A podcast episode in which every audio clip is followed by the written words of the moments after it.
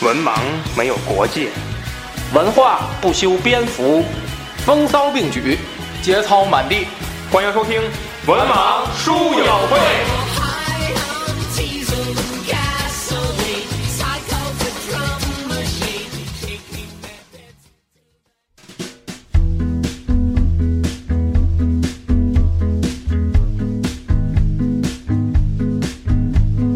One, one is the number that I have. Two is what I'm holding in my hand. Even when we go, We go, we go our own we way. stay. Hello，大家好，欢迎收听《文盲书友会》，我是子平，我是安飞。我是卫士，今天呢，我们继续聊科幻系列啊。科幻系列呢，我们之前咱们叫一个总纲啊，花了五期时间呢，把科幻小说的脉络啊，跟大家整理了一下啊，包括西方和东方的，包括大奖，包括科幻小说的开创，包括科幻小说的黄金时代，科幻小说的一些代表作家、代表作品，我们呢都花了五期时间跟大家呢系统的聊了聊。我们也说呢，科幻小说不会完结，嗯，我们将从这期开始呢，每期不是说每次每礼拜都聊啊，就是说每期疯了我天每期聊一部经典的科幻小说。那么呢，我们也是筛选了一下，其实一之前呢有一些经典的呢，我们在这个前五期聊了。所以呢，我们就是从这期开始呢，聊我们之前五期没聊过的小说。哎，那么我们这期呢，挑了一个英伦范儿的啊，一部呢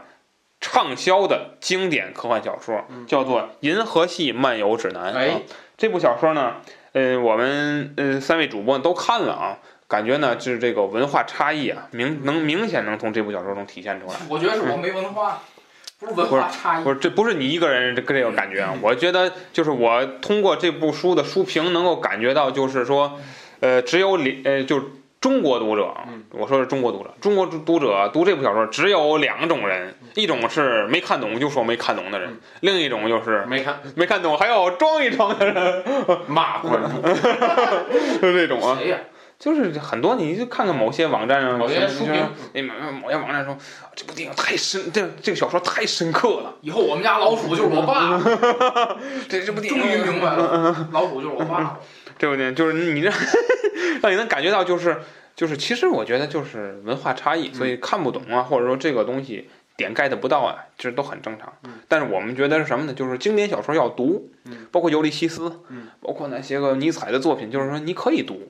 你看看不懂说看不懂的没关系，但是。你要接触，就跟什么似的，就跟小孩儿，他有时候会去这个，就是说我们看到，就是西方他会带小孩子们，很小的孩子去美术馆、去博物馆去看，对你说他能看出什么来？看不出什么来。你感受的是文化，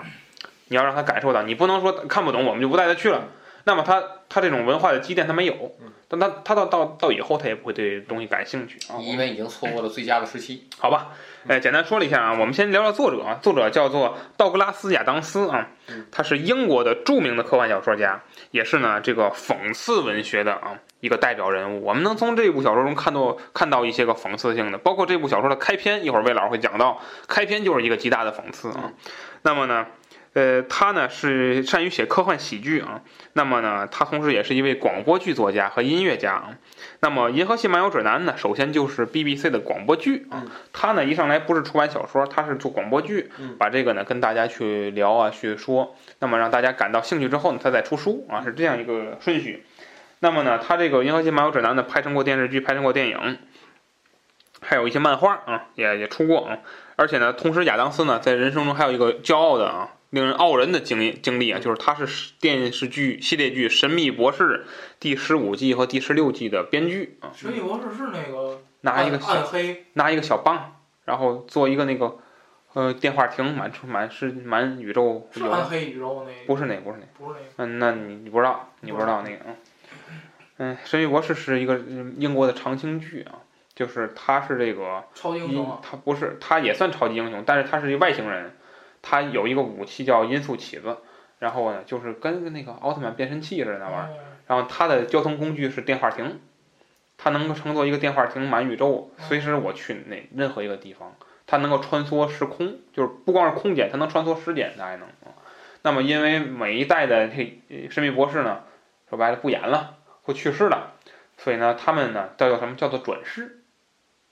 就是一，比如说第二季到第二季那个《兄弟博士》演员不演了，第三季的演员就以转世的名义，就是转世到下一代啊，是这样。你现在都很多季了啊，演到包括那个谁也演过，卷福还是谁也演过吧？我记得是卷福还是谁，啊这也演过，就是这英国演员，这好像老多人演过那个《哈利波特》里边的，也不谁还演过，我忘了，记不住了。然后这个不说这个了，这个有机会再聊。零三年的时候呢，BBC 评出了一百部一百部啊，英国人最喜欢的文学作品。那么《银河系漫游指南》排在排在第四十五位啊。那么这部小说呢，最初呢是 BBC 做了一系一个系列的广播剧，叫做《地球末日》。那么呢，一共是五个故事，呃，六个故事，六个故事，一共是六个故事。那么这六个故事，每个故事的结局都是地球毁灭了啊。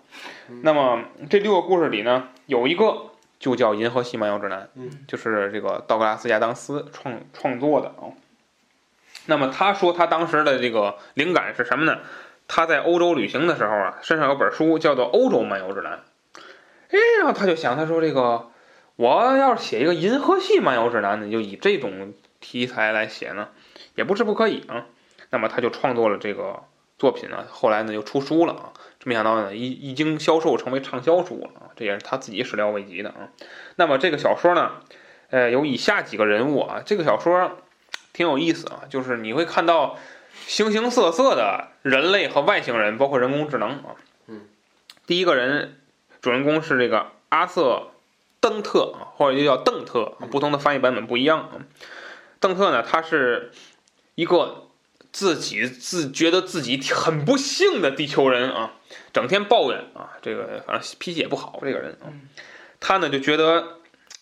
生活不顺啊，生活不顺。那么呢，后来地那外星人把地球毁灭之后呢，他就跟着呢逃出逃离了地球嗯。阿瑟登特啊，一路就是他呢是书的主人公，同时也是书的叙述者啊，就是说他是以他为视角去看待这一些系列事情的。然后呢，包括他遭遇的一切，包括他遭遇的外星军阀啊、外星人啊，包括他遇上的外星盗贼是吧？一系列的啊故事都是从他这展开的。那么他实际上没有对这个事情起到太大的推波助澜的作用，他更多的呢就是一个事情的亲历者啊，是这样一个身份啊。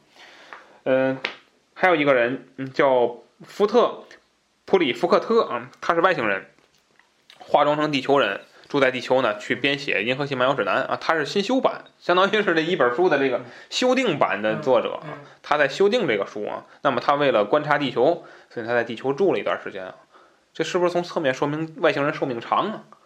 你说一个人在地球住十多年、二十多年，就为写一本书嗯，要是人类的话，那你人生的四分之一或者五分之呃或者六分之一，呃六分之一多了啊，嗯、五分之一、四分之一，是吧？你就就耗在这上面了，对吧？也有有可能，对吧？所以我觉得不太可能啊，可能对他来说，可能外星人寿命长。我当时想到的一个问题啊，不多说，他呢帮助阿瑟邓特解释了很多事情在故事中啊，因为你遇上外星人了，他阿瑟邓特就不明白哎这是什么嘞，这是，然后他就得外星人给解释是吧？这个是怎么回事？这个怎么回事？菜，这是芹菜，那么书中呢还有一个大人物啊，叫赞福德啊，这真了不起的人啊，大赞福德大大总统，毕伯布鲁克斯啊，他是呢一个长着两个头、三条胳膊的一个银河系大盗。实际上呢，他是这银河帝国的总统。嗯这设定啊，嗯真敢想啊！这样讲，总统嗯嗯，他这个他后来背叛了他的帝国啊，嗯他他成为了大盗啊，哎这真是想不到啊。还有一个人，另一个地球人啊，幸存的啊，叫崔利恩啊，崔利恩他是这个嗯刚才那个大总统的女朋友啊，心上人，嗯，女朋友。然后呢，他曾经呢跟这个阿瑟邓特呢有过一阵暧昧，但是阿、但他自己呢是没看得上阿瑟邓特啊，是那么一个情况。没想到真是这个叫什么？他那个他们坐的飞船啊，叫概率性飞船。嗯，所以呢，就是这个飞船有一个特征，就是说你认为任何不可能的事儿，在这只要这个飞船一发动，这个就可能了。哎，所以呢，就是你看地球上就幸存了俩人，这俩人还认识。嗯，小概率事件就让他遇上了啊，就是这个这个飞船的一个，这相当于是有点像那《个《艾克特战警》里边那个那个有一个人，就是说，就是他就是叫什么叫什么幸运还是巧合，就是他遇上的事儿都是能够是低概率事件的事儿。哦就，好像有这么，我记得看漫画好像有一个这个角色啊，这没想到这个书中也写到了啊这样一个情况。电影里，我怎么觉得嗯你这是不是死侍里那嗯就是死侍里好像有一个，啊？是吗？嗯哦，就是那摔幸出来幸运，是吗？嗯，好像我忘了啊。然后还有一这个书中呢，还有一个这个人工智能叫马文啊，是一个机器人啊，嗯，对，呃，话痨是一个。叨叨不叨叨不啊叨还叨，哎黑嘴，嗯对，好吧，呃跟，他说什么他都说。嗯 嗯，你织个毛衣，他就说这这我我也织，嗯我要学两天，我织的比你好。这骂个嗯观众吧，刚才简单聊一聊人物啊，那么请魏迟老师给我们简单介绍一下这部小说的故事。故事就是一上来阿瑟这个人嗯啊，他是一个即将被拆迁的一个人，嗯天天挖土机，这个挖挖掘机停他们家门口，他就是店一里把钉子这户房是吧？就那样把他房子拆了。他就说了，我这个怎么，我这个他说躺那儿，他躺躺地下了。然后这个，你看这不是中国特色，我告诉你，合着人类本本性都都如此。都都都老来，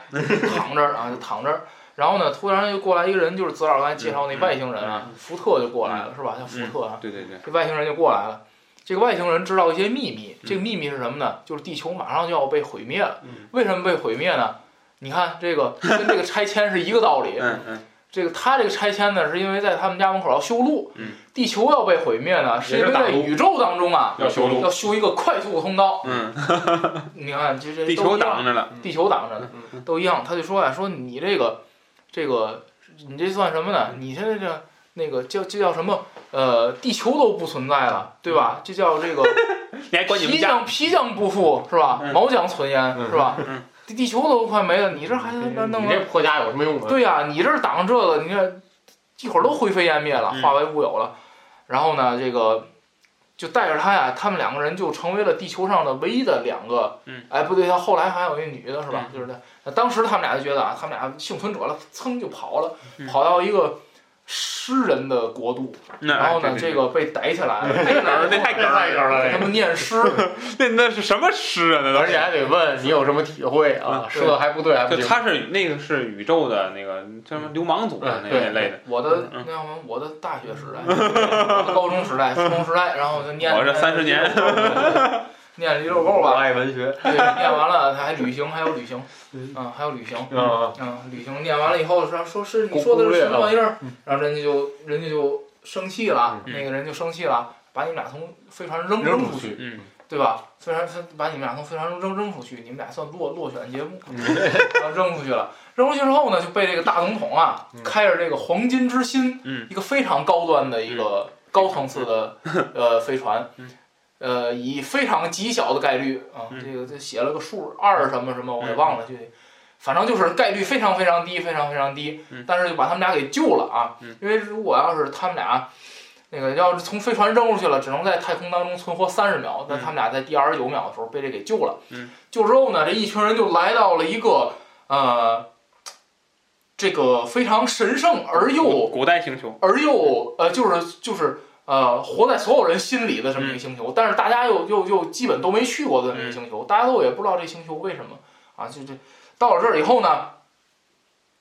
这个他们就探求这个星球的秘密，嗯然后这个阿瑟呢就遇见一个老人，嗯啊这有个一老位人老人，哎，有一位老太 太，啊这个就你不要再看这个，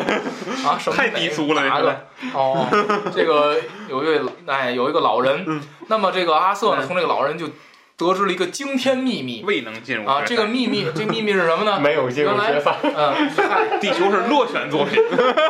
原来呢，地球实际上呢就是地球是在这个星球当当中啊被造出来的一个星球。诞生的一个星球嗯，那么这个老人就给他讲说呀，我告诉你，这个我现在正在制作什么呢？我现在正在制作地球二号，就是当时哦地球的一个代替品啊。你看这个，你们这地球啊，由由于挡路啊被毁灭了，我就造一个地球二号。我给你讲，地球是怎么来的呢？它是有这个呃大官人啊，从我们这儿定制，从我们这官儿人定制地球。我说还有人定制地球，是谁定制呢？然后那个老人就说两只老鼠。然后他说啊，难道就是那个我们合着都是老鼠？你可知道这个老鼠在地球上可是一个老鼠过街人人喊打嘛，就是一个大家都讨厌、大家都不喜欢，还拿它做实验，就是最没地位的那么一种东西。他说：“你看，那都是假象，老鼠都骗你们呢，是吧？这个这个老鼠就是这那个装傻，那个他装什么都装弱小，装什么都不懂，装笨，然后让你们拿它做实验。其实上这都是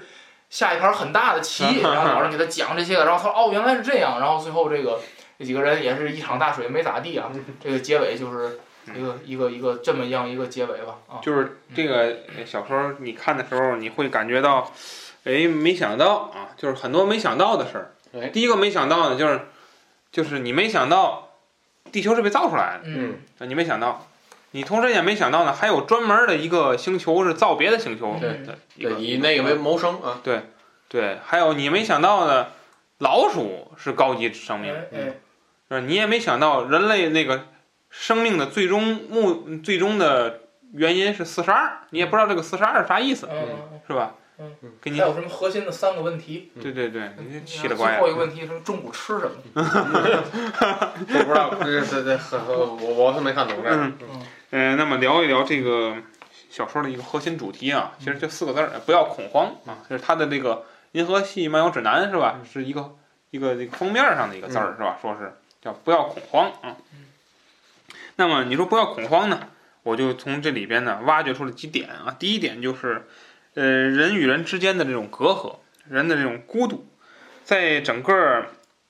小说中啊，虽然说最后是一个小团体啊找到了这个星球，但是每个人其实都是孤独的嗯。一个人是孤独的旅行者，一个人是地球上孤独的这个幸存者。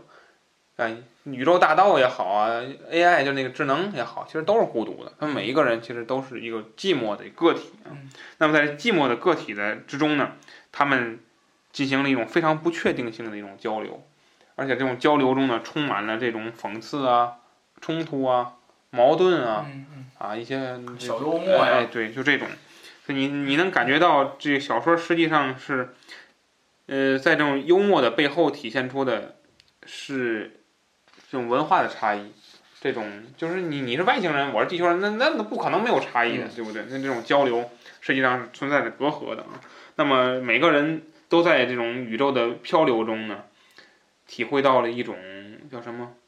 就咱们今天咱中国人喜欢讲思乡之情啊，嗯每个人都在回忆自己的生活，自己失去的东西啊，在这种怅然若失啊，这是一点。还有呢，就是呃，在这种破坏与毁灭的这种主题啊，他说这个这个书中啊，体现的一个是滥杀无辜，滥杀无辜就是说这个。好像有有个什么是由差不多两万块儿来自新宿二的蜥蜴皮镶嵌缝制而成。尽管这两只蜥蜴是那么需要这些皮来覆盖自己的躯体，他是写了一个这个，嗯，就是他书中好像就是说是什么，他只要掠过这个村庄，这个村庄就是都生灵涂炭啊，描写是这类东西。那么呢，呃，一些人高层次的人是不去反思这些的，嗯那么他们几个人属于宇宙中漂流的人，那么他们就在反思这些问题。那么这个这个当时福特和阿瑟、啊、经过两个被遗弃的村庄啊，然后呢说树林中啊还有许多土著人的尸体，说这个活着的人呢看上去受到了惊吓，仿佛他们正在遭受的精神上的苦难远远超出肉体上的痛苦。他们迟缓地移动着，怀着无尽的哀伤，未来已经被从他们手中夺走了。那么这个福特重复道：“灭绝，你知道那是什么意思吗？”然后他说：“那就是说明我们不能再给他卖他们人寿保险了啊！”这有点幽默啊。嗯福特没有再理睬他们，而向整个人群呼吁说：“你们能稍微花点力气去理解这一点吗？仅仅因为我们的到来，就导致了他们的灭绝，是吧？”当然说了这这样一些个话啊。嗯然后还有一种就是，实际上呢，这个英伦它包括欧洲作品，它科幻作品呢，多少都会体现一些个政治上的东西。那么它在这部小说中呢，也渗透了一些个集体无意识。它就是啊，这个人群什么集体无意识，一般都出现在什么像《一九八四》那类的作品中。就是说，它在这个小说中呢，也多少渗透。我们不会过多的去讲啊，就是说，也是在面临一些问题的时候呢，人们显得过于愚蠢。是吧？这种这种话题，它里面也渗透到了。嗯，总而言之，我觉得这个小说从它的立意上讲呢，实际上还是比较高的，只不过呢是它的因为篇幅所限，它都讲了点儿，又都没讲透。嗯，一个永恒在书中呢，真正体现的主题呢，实际上就是一个这个生命啊，生命的意义在这部小说中在体现啊。布德国多解释啊，嗯，请安飞老师来讲讲书中提呃讲的一些科技。啊，就是我能看出来的几个小科技啊。呃，第一个就是这个赞福德做的那个快艇啊，嗯不接不用接触水面，用电化的离子的那种做成一个气垫儿啊，这个开的非常快，还非常花哨啊。嗯啊，这这快艇，还有一个就是这个有一种是玻璃罐中的一个鱼，这能钻到人的耳朵里进行一个语言的一个翻译，这啊太厉害，哎，这个太厉害了，这个啊，这这能哪儿能买着这我个？还出不来了。嗯多恶心啊！但是你能听懂所有话，是这意思对对对，能听懂所有的这种这这这这所有的语那言，那他吃什么呢？这鱼不知道。吃耳碎，哎呦，哎呦我的真脏天哪，那太好了， 省得掏了。嗯，第三个我比较呃觉得比较有意思，就是诗歌强化器，是， 就是这个，呃，在读诗之前要带这个，嗯呃，电它这个上面呢，强化器上面有一些电极啊，这个电极呢连着一大堆的电子设备，呃，有意念强化的，有节奏调节的，有韵律选择的，还有这个比喻宣泄等等乱七八糟的，都接在这个人身上，有点机器猫那嗯个那个。这个呃什么作用呢？用来增强对诗歌的体验，嗯，好诗歌也增强，坏诗歌也增强。机器猫那个、嗯啊那伴奏那个、记得那那嗯集吗？不嗯记得。 就有一个有一个专门伴奏的一个小队嗯在旁边儿，嗯，你干什么？哦，他他就在你旁边儿待着，嗯然后这个时候就是他大大成他妈妈进来啊，嗯给他摊了个蛋糕，嗯然后那那机器人噔噔噔噔噔噔，啊然后他爸爸嗯后来说今天被领导批评了，然后梆梆嗯哦，梆，你家里那给个生活伴奏，对对对，傻死了嗯。那个，这个，我想起来那个宇宙流氓嘛，他们把宇宙流氓给逮起来嗯对了。对对，然后那宇宙流氓是个爱写诗的人，念诗就带这个。 但是但是其创作诗的水平呢极差，嗯他们就得忍受这种折磨，对，还给他们带这个嘛。太太爽了。然后还那有诗还能找着吗？现在咱还 能？我能能嗯能。呃不堪入耳了 太。经典 了。哎，那给他表演了《我爱文 学》哎，呃，还有一个叫这个无限非概率驱动嗯，这个原理有具体也不明白啊。反正就是说什么不呢？需要明白。就是能在一秒钟的时间里穿越整个星际，啊，是非常快啊。它是什么呢？就是嗯大家只需要理解这个这个它这个驱动的一个逻辑问题就行了，叫无限非概率事件，也就造成了只要你启动这个，什么低概率事件都能发生。嗯。也就造成他们能在第二十九秒的时候救着这俩人，哎，也就造成了他们能找到以前找所有人都找不着的这个远古星球，哎嗯就是也等等吧，一系列就是你觉得不可能发生的事儿呢，只要你一开这个就发生了。哎，连同呢你飞船的这个黄金之心是吧？连同飞船的运运行，在同时发生一些个小概率事件，啊，还有个叫以太广播操作器啊，这个就这是是那漫威那个呃，这个就是呃，有点像现在那个手机的那个手手势那种，通过手势来进行一个操作哦，啊、通过手势来进行操作，呃，挥一下手，头里脑子里有一个意念，嚯啊、这个机器就会按照你的这个真想厉害法去这个呃操作啊，这挺厉害。还有个叫这个真实人个真实人的个性的这个东西，嗯嗯就是呃分析你人的所有的一个个人的特性和特点，嗯，呃，还有一个。还有一个找出来，最后一个找出来是自动营养机啊，嗯这个非常有趣啊，这个对人的这个味蕾进行检查啊，迅速检查，然后呢，这个迅速的给出一个结论，就是这个人适合什么样的这个口味，嗯啊，这这这个很好玩儿啊。嗯然后通过这个做出了一个叫这个类也不什么饮料啊，嗯说它像茶吧又不太像啊，反正咱做出一个饮料的一个东西啊，叫自动营养机。嗯嗯，说这么多啊，那么这部书呢，之所以受英伦地区人的喜欢呢，因为它的黑色幽默啊，就是这个幽默，反正咱能感觉出它是幽默来，但是咱们嗯捕捉不到这个点啊，这个是真是文化差异。那么其中有一个就是这个自嘲、讽刺、幽默，比如说他说这个有一个地地方的人叫这个曼格拉斯人，嗯曼格拉斯人呢。根据一张来自泛维度种族的订单，建造了地球。地球是什么东西呢？地球实际上是一台巨大的有机电脑。运行着一个为期一千万年的程序。嗯这个程序的目的是了解生命的意义。嗯然后呢，这位设计工程师呢，因为出色的设计了挪威的海岸线，还获得了什么什么奖。嗯，这是一个挺有意思的、嗯挺讽刺的一个事儿。这个泛维度种族呢是什么东西呢？它在地球上呢，其实也生存了，嗯，是一种就是嗯以一种形式生存，什么呢？就是小小的、白色的、毛茸茸的、迷恋奶酪的，把女人吓得尖叫的生物，老鼠属。老鼠，嗯也就是老鼠下了个订单儿，要求造地球，就这么个过程嗯啊，是也很有意思啊。还有一个就是这个老鼠不仅付款嗯建造地球，它还还负责管理地球，嗯啊，是吧？还有这个